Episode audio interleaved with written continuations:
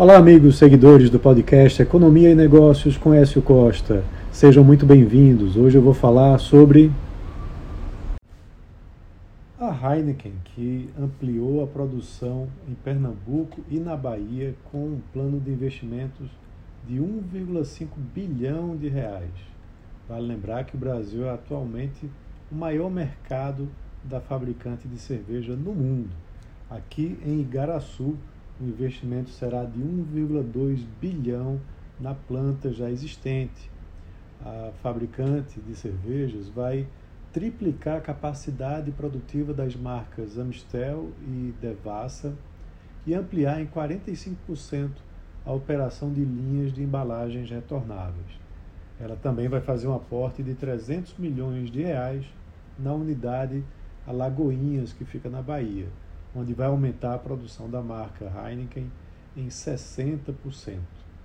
Importante que parte do investimento vai ser utilizado para a implementação de tecnologias de alta performance.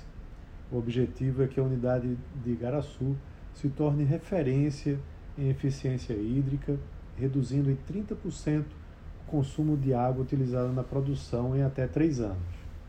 Com isso, a companhia vai fazer parcerias com outras empresas instaladas na região para reutilização do efluente tratado.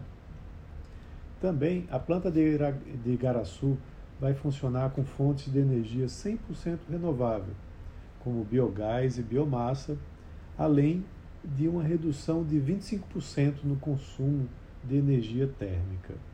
É muito importante, né, porque você tem aí é, uma utilização né, com princípios de ISD.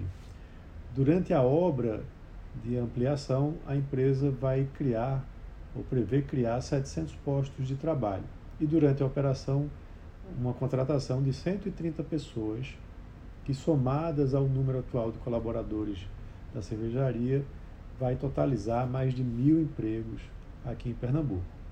Como eu disse, o Brasil hoje é o maior mercado da Heineken no mundo. Em 2020, a cervejaria investiu 865 milhões na ampliação da unidade de Ponta Grossa. Dois anos depois, mais 1,8 bilhão numa nova cervejaria em Passos, Minas Gerais.